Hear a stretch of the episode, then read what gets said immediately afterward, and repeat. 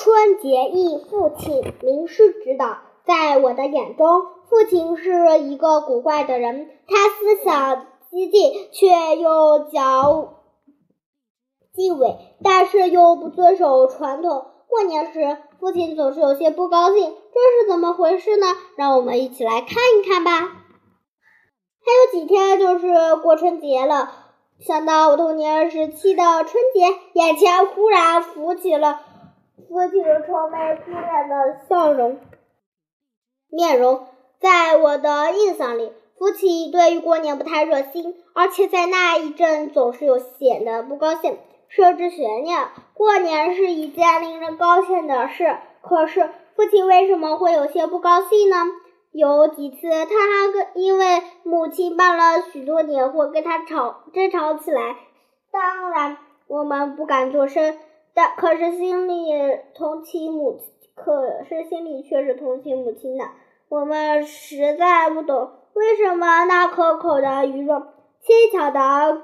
七巧果盒里的甜食、美丽的大红蜡烛和一包包的鞭炮会引起他的烦躁。不过，偶尔也有另外的情形。我记得有一两年的春节，父亲兴致很高，在除夕前好几天，他就买纸自己右手扎花灯，他能扎飞机和轮船灯，这样的灯街上没有卖卖的。除的除夕晚上，他让我们提着灯跟他上街，他很得意的观察街上的人怎样欣赏他的手工。这样转一趟回家，他不禁要和母亲说说笑笑，和孩子们打打闹闹。可这是可惜，真是可惜，这样的春节不多。父亲好多年来就是中学英文教。教员，他据说他在满清末末年曾经是一个激进的新式人物，还一度参加过新革新该新和革命。他反对旧婚，就是新婚，不不信宗教。叙述描写，没想到平时语话不多、为人低调的父亲，还是有着一个传奇经历的人物呢。我很小的时候就常听说他是猴，听人是猴子变的。耶稣，嗯，耶稣不能死而复生这一类的话，可是，在吃年夜饭的时候。他又讲起敬伟来了。敬伟含义为封建迷信，或者对某些可能产生不利后果的事力求避免。如果这个孩子们偶尔说了“死”和“病”这类不吉利的字眼，那一定会引起他的不高兴。你说他这方面能迷信保守吗？可是他又怎么不尊严那些旧的风俗习惯？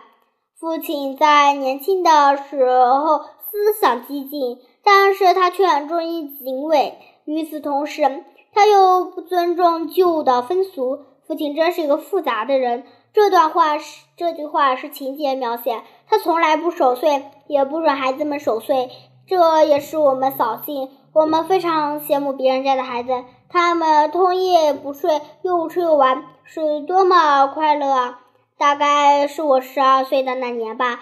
除夕晚上，父亲还是和平常一样，十点多钟的时候就睡觉了。我和两个大一点的弟弟商量好，大家悄悄守岁，说什么也不睡。这件事做起来真不容易。我们只不过坚持了两个钟头，就感觉没有味道了。零食早已吃光了，鞭炮早已放完了，蜡烛也灭了。后来火盆里木炭也烧尽了，我们手脚都冻了起来，只好上楼，和和和活依依坐在自己的被子里。后来还是母亲给我们台阶，好，后来还是母亲给了我们台阶下。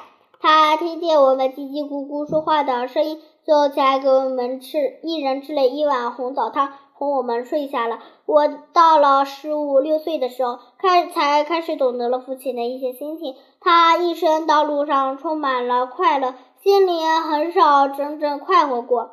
每一次，每一次年，他的确就像一个大难关。这时候面前摆着差不多是同样的问题：如何找到职业，对付可能的失业，如何借钱和偿还旧债。是情节描写，在这里解释了父亲为什么在过年时不高兴。原来是父亲和原来是生活和困难让他感到绝望。对于这样的生活，他越来越想反抗。他经常在家里大骂国民党和蒋介石，但是他没有找到反抗的积极有效的办法。一九三九、一九三三年春节时，发生了下面这样一件事：这一时期，父亲和学校当局的关系很坏，眼看不久又有受排挤、失业的危险。九年又来了，家里的钱剩的很少，他心情很坏，不知道怎样才能渡过难关。叙述描写，又到了过年时间，家里没钱，父亲也面临着失业的危险，这这是让他的心坏透了。除夕那天，他忽然有了主意，想出了一副对联，五个字一句：莫忘兴国耻，不过旧历年。这对联还显得不完整。他继续推敲了一阵，和我这个长子对 长子一起把对联改成七个字：“大家勿忘国耻，小宅不度旧新年。”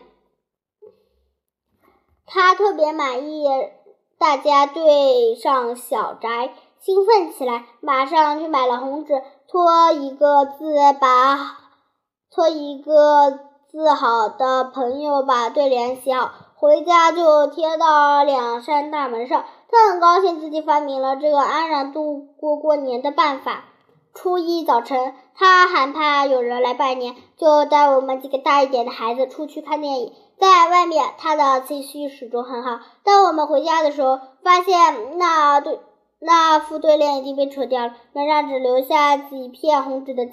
父亲非常惊讶，问母亲怎么回事。原来父亲贴对联的时候，母亲在那样的做法会醉人，就反对过。孩子们虽然不懂这么多，可是也反对贴这对联，因为不管得不得罪人，反正不能过年啊。当时父亲没有理会这些意见。第二天早上时，我们出去，我的四弟突然灵机一动。自就自告奋勇的接了对联，这一来几乎是父亲的计划落空，因为对联之后就有人来家里拜年了。听到这情况，父亲马上暴跳如雷，抓起鸡毛掸子就追着四弟打。这一场风波足足闹了半个钟头，打过了四弟，父亲还不能平，他立刻又找来一张白纸，不做什么对联，也不给自己。也不管自己的字好坏，提笔就写了一段话，大意是：我不过年，不想给人家拜年，也不愿意人家给我拜年，希望来拜年的人不必进屋自讨乐趣，说自自讨没趣。这张纸条贴出去以后，就没有一个人来拜年了。父亲也一连皱着眉头，待在家里不出去。这个春节就在这种难堪的气氛里悄悄度过。不过。不久，父亲被学校解解聘了。